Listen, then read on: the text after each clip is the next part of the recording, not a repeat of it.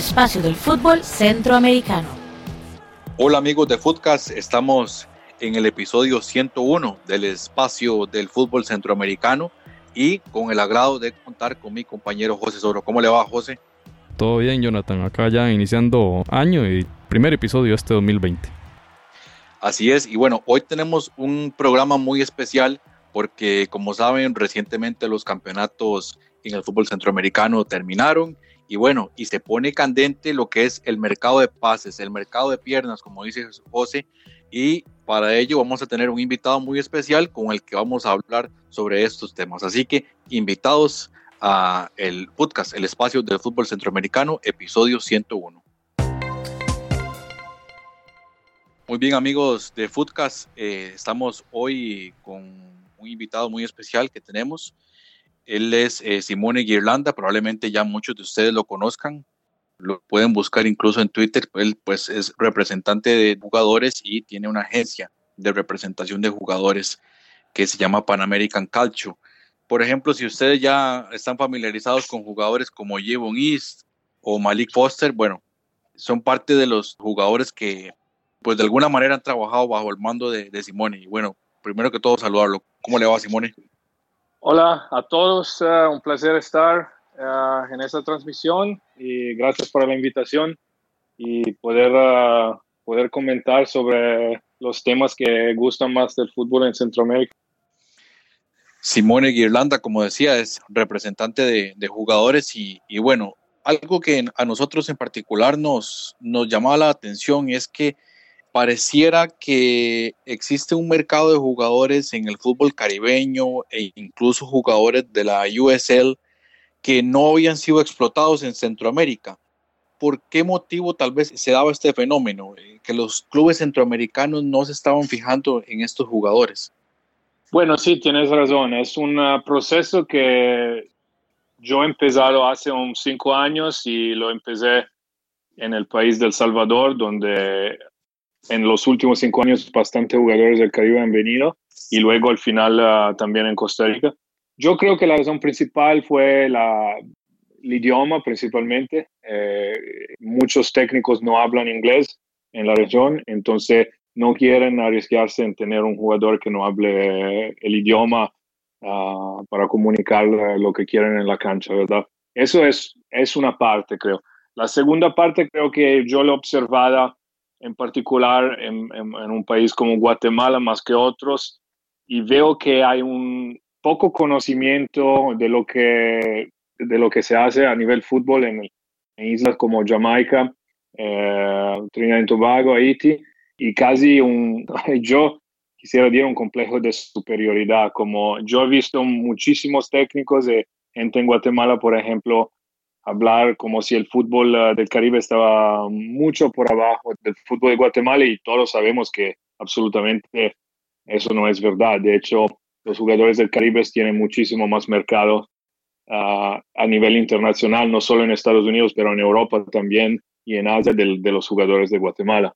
Y entonces es una combinación idioma y creo un poco de ignorancia y no lo digo con, en temas negativos, pero sí, es falta de conocimiento y de darse cuenta que uh, hay jugadores buenos en, en, países que son islas, porque cuando se habla de islas se parece que se habla de algo pequeño, pero no siempre es pequeño, porque Jamaica es, tiene 3 millones y medio de habitantes, Haití tiene 10 millones de habitantes, eh, y, y, ahorita hay otras islas que están empezando a, a, a ponerse en el fútbol de manera decimos profesional como ha hecho República Dominicana y creo que ver, estaremos viendo los resultados de esa liga profesional que empezaron en, en, Dominicana hace cinco años, lo veremos en los próximos años. Ya lo estamos viendo, o sea, le ganaron a El Salvador de reciente con la selección y todos estaban sorprendidos, pero no, hay, hay calidad y hay jugadores para aprovecharlos porque tienen un costo bajo.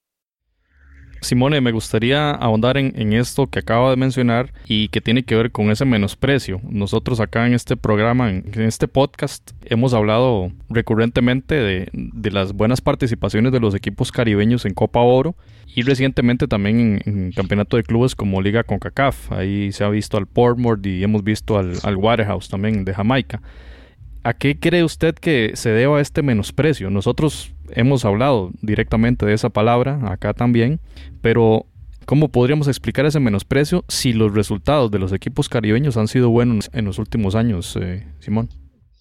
Sí, yo creo que no tener una selección caribeña que ha ido, a un mundial desde el 2006, uh, seguramente que fue Trinidad y Tobago, seguramente no ha ayudado a la región. Y, la, otra fue Jamaica en el 98. Ellos nacieron las cosas mal a, nivel federación. Eh, Jamaica ha sido un desastre, eh, Trinidad ha sido un desastre en cuanto a cómo organizan la selección, a los técnicos que ponen muchas veces a estar en la selección y las decisiones que, que, toman cuando tienen que hacer las convocatorias. O sea, Jamaica lo ha hecho mejor que otros. Y al principio lo hizo con un técnico alemán que llevó casi todos los ingleses y que no, no estaba prácticamente eh, comprometido con los jugadores jamaiquinos de la isla. Y le, se fue bastante bien, o sea, fue una final de Copa Oro, pero se fue mal en el, en el hexagonal. Eh, se, se acuerdan de eso? Y luego, con los nuevos técnicos, Jamaica ha cambiado, ahorita mucha gente probablemente piensa todavía que hay muchos jugadores de Inglaterra, pero no, hay probablemente dos o tres en una mm. convocatoria de 23 jugadores, ¿verdad? Y los jugadores locales lo están haciendo bien, algunos son de MLS, algunos son de USL, otros juegan en, Jamaica, otros son como Malik Foster y John ¿verdad? Pero a nivel general son países que no están bien organizados. Y, y digo, hay similitud con lo que pasa en África, exactamente. O sea, y no es para, para un tema de racismo, que, pero en África vemos lo mismo, vemos selecciones que producen jugadorazos y que van en Europa y la rompen, pero a nivel selección nunca lo han hecho bien un mundial y todo el mundo está esperando para eso Nigeria o Camerún que van a llegar a una semifinal de un mundial.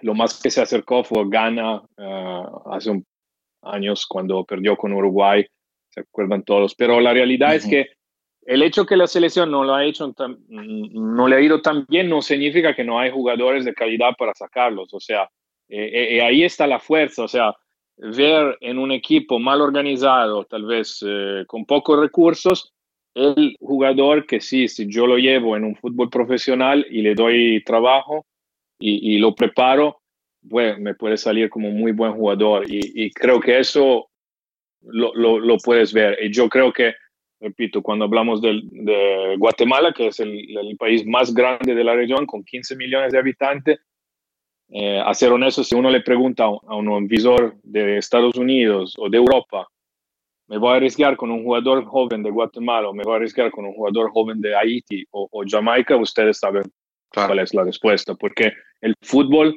no es el fútbol de los años 70, como tal vez todavía piensan a veces en Guatemala, en El Salvador, que es solamente de jugar la pelota y técnicamente no, el fútbol ahorita es de atleta y si tú no tienes atletas en tu equipo, no vas a ganar porque a excepción que, que tú tengas a tu disposición a alguien como Iniesta, Xavi, gente así de esa técnica, o sea, sí, a ese nivel de técnica, la técnica gana sobre todo, pero a nivel promedio de promedio para abajo, que es lo que hay en, en, Centroamérica de técnica, si, lo vemos a, a nivel internacional, no, lo físico te cuenta muchísimo. Esa es la principal razón por qué Honduras, Panamá han tenido más uh, resultados que, que El Salvador en Guatemala. Es un, es un factor físico principalmente. Entonces, los jugadores caribeños tendrían que ser interesantes por este lado principalmente. Y, y, creo que también llevan técnica. O sea, hemos visto que Malik Foster es un jugador técnico, tal vez que, tiene que, que tenía que trabajar en las decisiones que toma, pero un jugador con técnica, con posesión de la pelota, no, no, no un jugador torpe, ¿verdad? Y en esa misma línea, uno, por poner un ejemplo, Kevin Parsemain, digamos que es un jugador que ya se había visto en Copa Oro varias veces con Martinica, un jugador de gran calidad.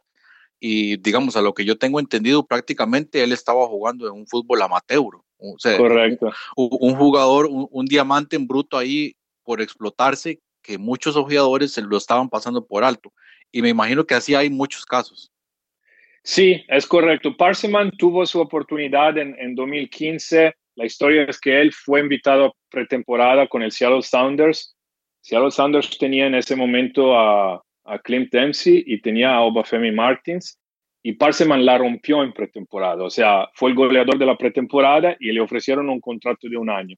Al firmar el contrato de un año, y eso se habla del 2014, 2015, eh, luego de cinco o siete días se rompió el ligamento cruzado y se mm. perdió toda la temporada en el Seattle Sounders.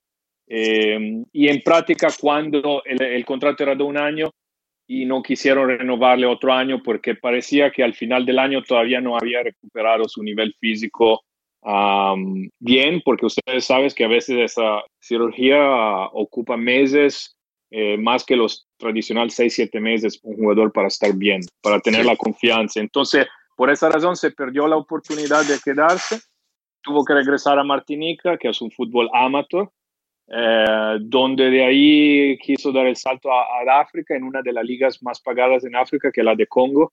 Jugó allá por un año en Congo porque es un país de idioma francés, creo que había algunos agentes que lo llevaron allá.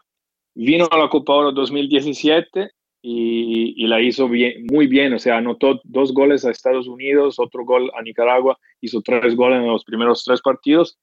Y yo mismo me empecé a trabajar con él y ahí fue que le llevamos una oferta concreta de Sporting Kansas City y e, ellos lo llevaron a Kansas, pero la ventana de mercado estaba cerrada ya. Ellos contaban con la excepción para jugadores profesionales, agentes libres y la FIFA en práctica decidió que por el hecho que él había venido jugando otra vez como jugador amateur en, uh, en Martinica, ya no podía uh, pasar por esa excepción que dan solamente a jugadores que se quedan libres de contrato cuando tienen el estatus profesional. O sea que el jugador amateur tendría que esperar la próxima ventana de mercado para ser inscrito. Y por esa razón, con casi 30 años, se perdió la oportunidad y, y bueno, luego lo vimos a esa última Copa Oro, y otra vez eh, se fue a Tailandia a través de mí por unos otros meses, ahorita lo hizo muy bien. Ahorita hay una posibilidad muy concreta en, Centroamérica con un equipo grande de Guatemala, de hecho, eh, porque quiere estar más cerca de su familia. Sí, es un jugador, creo, buenísimo que lastimosamente ha tenido malísima suerte en, su, la primera vez con una lesión y la segunda vez con un caso FIFA que no le permitió inscribirse en agosto para terminar la temporada en MLS. Y ahí Sí, pero hay otro ejemplo seguramente de jugadores que, tienen esas características y que todavía no han tenido su oportunidad probablemente. Simón, queríamos preguntarle y viendo también la, lista de jugadores con la que trabaja eh, Pan American Calcio, eh, muchos de ellos caribeños que están llegando a Centroamérica. ¿verdad? Ya, ya hemos hablado, ya usted mencionó a Javon East, que es quizá el caso más el de más conocimiento acá en Costa Rica, de una campaña bastante exitosa en el Santos de Guapiles. Bueno, vemos también hay una contratación de Michael Williams para el municipal y otros casos que posiblemente vengan en el futuro, como lo acaba usted de, referir. Eh, quería preguntarle, ¿qué tanto pueden crecer la Liga de Centroamérica con este crecimiento también del aporte de jugadores de países caribeños? Yo creo que el ventaja más, eh, importante para las ligas de Centroamérica es eh, principalmente lo físico y eso obviamente le ayuda más que a todos, a países como Guatemala El Salvador, donde obviamente no tienen jugadores con ese biotipo. Ah, Costa Rica los tiene, Honduras los tiene, Panamá tiene la mayoría, sí. Pero además de eso, yo creo que cuando uno, un equipo trae un jugador de una selección, por ejemplo, sea Jamaica, sea Trinidad y Tobago, Haití, que son, decimos, las mejores del Caribe y que pelean muchas veces para estar en el hexagonal, bueno, si lo comparamos a traer a un jugador extranjero de Sudamérica de México tiene un ventaja, que ese jugador puede ser venta principalmente para la MLS, porque a la MLS le gusta ah, llevar jugadores físicamente fuertes y ellos lo son. Le gusta llevar jugadores seleccionados mayor. Eso eh, es un factor marketing, o sea, mm, la MLS prefiere llevar a Randall Leal en ese momento, que es un buen jugador, pero lo, lleva principalmente porque ha estado en, uh, eh, está en la selección de Costa Rica. Si él no estaba en, la, en una selección, yo creo que difícilmente iría a la, a, la MLS. Y eso lo vemos con los extranjeros sudamericanos que vienen a Centroamérica. Pueden ser muy buenos, pero muy difícilmente hemos visto uh, ventas a la MLS. Y la razón principal es porque no tienen la ventana de, el ventaja de, de, mostrarse con la, con la selección mayor. Porque la, la MLS hace la mayoría de la visoría, creo, a través de las selecciones, menos con las ligas locales. Entonces, países como Guatemala y El Salvador, que no, no exportan jugadores, podrían utilizar esos extranjeros que son de selección para dar un poco de visibilidad a su liga, porque luego que un, equipo de MLS se interesa en un jugador jamaiquino de la selección y ve que ese jugador está jugando en Guatemala, y bueno, de ahí puede tal vez eh, empezar a ver la Liga de Guatemala para seguirlo y tal vez eso le va a dar un ventaja también a los jugadores locales, porque ahorita hay, hay alguien que está viendo la liga, ¿verdad? Porque ahorita nadie la ve. Nadie a nivel internacional va a ver, ver la liga de Guatemala y de El Salvador. Esa es la realidad. Entonces, eso podría ayudar a los clubes a nivel financiero porque no pueden generar caja. No todos son Saprissa Herediano que, que pueden vender jugadores. La mayoría de los clubes no pueden vender jugadores. Entonces, seleccionados mayores son los más rentables para el fútbol extranjero. Simone, y yo creo que ya usted ha hecho mucho hincapié en ese tema de la parte física. Tal vez eso es lo que le está haciendo falta a los jugadores centroamericanos también para llegar a, la MLS, incluso al exterior, porque, por ejemplo, en Costa Rica pareciera que ya la ventana de, ventas o, incluso, llamémoslo así, aventuras en el fútbol europeo ya empezó a cerrarse un poco y otros mercados, tal vez como la MLS, es donde ellos podrían aspirar, pero no sé, me da la impresión de que en la parte física pareciera que hay algo tal vez en la formación o ya el biotipo de jugador que, les cuesta. O sea, para el jugador costarricense son pocos los que han, los que han triunfado en, MLS. Sí, es correcto. Creo que la MLS está cambiando en los últimos dos, tres años, ha cambiado más que en los 15 años antes, y por el hecho fundamental que están comprando jugadores de casi primer nivel en Sudamérica, jóvenes. Esos jugadores vienen de un fútbol bueno, o sea, de la, primera de Argentina, eh, de la primera de Colombia, de la primera de Brasil, Obviamente es, un fútbol más de atletas respecto a lo de Centroamérica. Y creo que esa es la razón porque están llegando menos jugadores de Costa Rica a, MLS. Y creo que eso será la realidad para Centroamérica en, general, porque la liga ha aumentado su nivel muchísimo. Ahora, los jugadores caribeños también faltan de formación. No, no, quiero, no quiero vender lo que no es. O sea, el jugador joven caribeño eh, falta de formación porque típicamente no ha sido entrenado por técnicos de primer nivel ah, de Sudamérica, de Europa, ¿verdad? Y tal vez ha sido entrenado por técnicos menos capaces que lo que están en Costa Rica, que hay buenos técnicos en Costa Rica. Pero si vemos el caso de África, eh, lo mismo, eh, jugadores de Senegal, de la Costa de Marfil, de Ghana, de todos esos países llegan mucho más lejos, ¿verdad? a veces que otros jugadores que vienen de países mucho más, decimos, con mejor infraestructura, mejor formación. ¿Por qué? Porque son, fundamentalmente porque son gran atletas y, y cuando aprenden de verdad a jugar eh, como profesionales y no solo cuando tienen la pelota, pues decimos el, el, el ceiling, no sé cómo se dice en, en español, es muy, es muy alto, el techo, es muy alto. El techo, Para esos jugadores el techo es muy, muy alto. O sea, eh, para otros eh, no, es así porque lo físico cuenta muchísimo y, eso esa es la realidad del fútbol de hoy. Entonces, para las ligas de Centroamérica eh, es un ventaja llevar jugadores así porque no, no, no tienen suficiente. Bueno, Panamá los tiene, pero las otras ligas no, no muchos. En Costa Rica también, si, si vemos la realidad, es que hay pocos jugadores del área de Limón que, están en los equipos, no son muchos. Y, bueno, eh, pero Costa Rica tiene jugadores ya mucho más atletas que, que, Guatemala. Entonces, tiene, menos razón para, para traer atletas, pero la tiene también, porque a nivel físico le ha costado. Y ahí es cuando entra mucho en importancia, por ejemplo, y veamos el caso de, de Nael Elis, que Herediano está interesando en él joven, bien joven, o sea que todavía es, se le puede trabajar muchas cosas a nivel de formación, que es lo que usted menciona, que tal vez le hace falta para dar ese gran salto. Correcto. Y mm, me llama la atención, por ejemplo, ojalá que otros clubes también puedan contactarlo a usted o también ver este mercado, porque es muy común en, en, los países centroamericanos que les hace falta un delantero nueve, que les hace falta un central, un lateral izquierdo, lateral derecho, que son siento que las posiciones que más se buscan en el mercado porque es muy difícil y ahí habría, hay una gran oportunidad.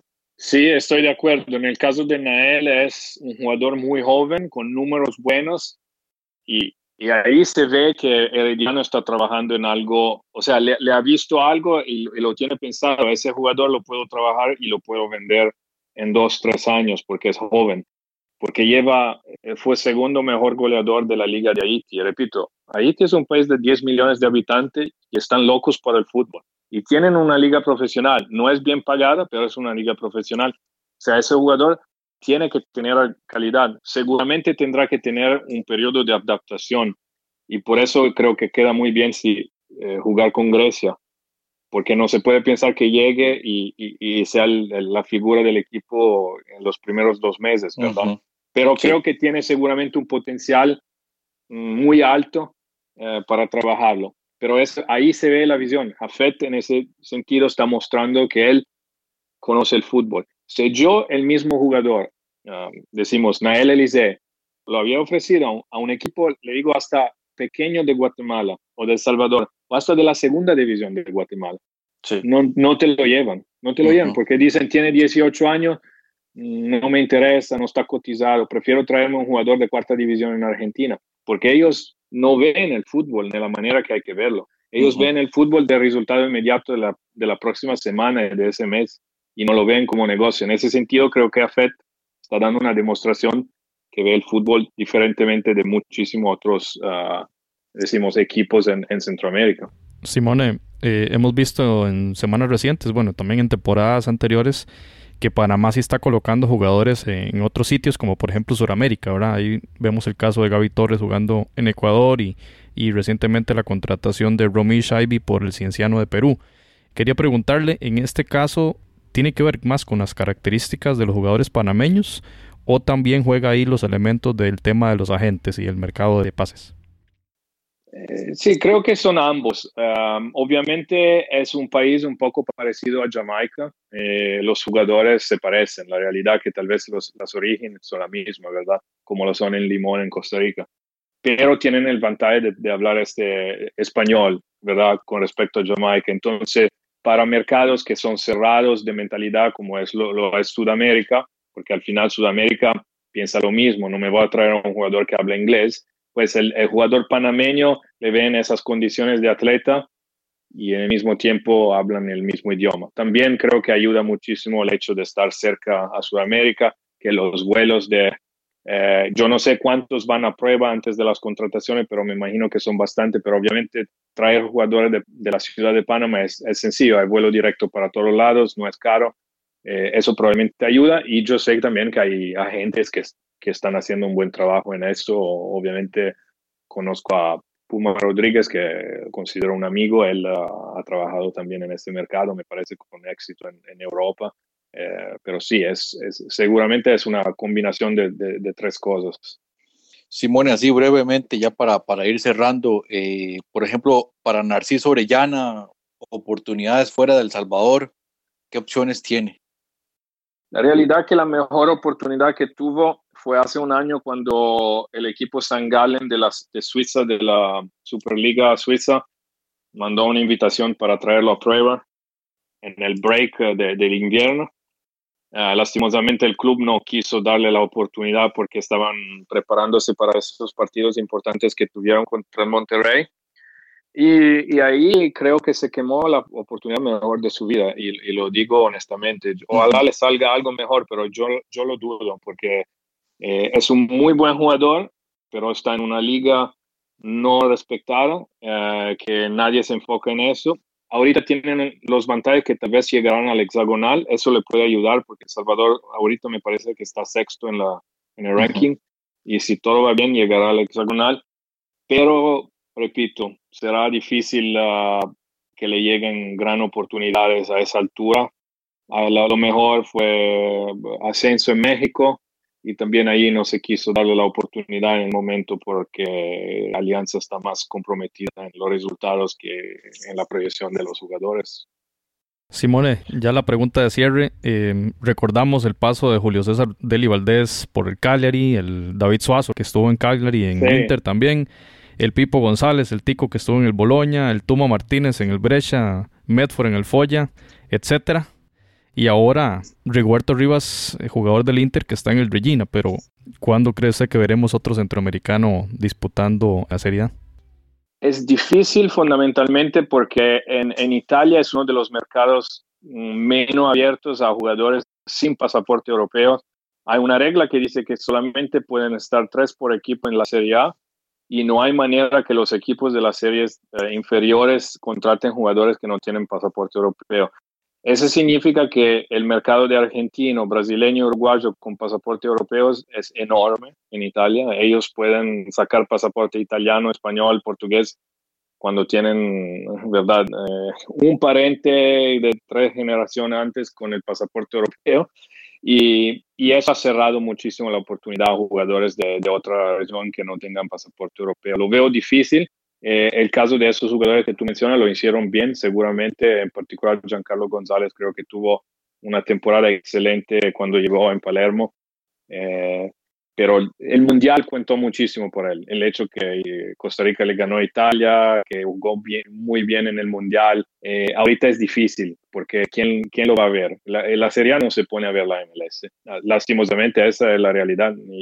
Hoy fue presentado Ibrahimovic y los comentarios son que viene de un fútbol uh, malo. Esos son los comentarios generales. Yo no estoy de acuerdo con eso porque creo que la MLS ha, llegado a un, a un bastante buen nivel pero la mentalidad general en Italia es de la más difícil para cambiarla. Muy bien, Simone. Eh, no, realmente, pues muy, muy agradecidos de que ah, nos haya abierto el espacio para conversar con nosotros. Realmente, pues un placer y de verdad que le agradecemos mucho. Ojalá que en un futuro podamos conversar nuevamente. Seguramente a ustedes, uh, muchísimas gracias. Uh, me, me, ha gustado la transmisión y, y estaremos en contacto pronto. Hasta luego. Footcast, el espacio del fútbol centroamericano. Bueno, amigos de Footcast, con esto llegamos al final del episodio 101. Agradecerle a José Soro, quien estuvo también con nosotros, y por supuesto a, a don Simone Guirlanda, quien nos acompañó, y a todos ustedes. Esperamos que les haya gustado y por supuesto recordarles que nos pueden buscar en las redes sociales, tanto en Facebook como en Twitter como FoodcastCR y de igual manera también nos pueden buscar en sus programas de escucha de podcast favoritos. Puede ser Spotify, puede ser Google Podcast o en, en Apple. Ahí nos pueden encontrar. Así que muchas gracias por habernos escuchado. Esperamos poder contar con su compañía en el próximo episodio. Hasta luego. Footcast, el espacio del fútbol centroamericano.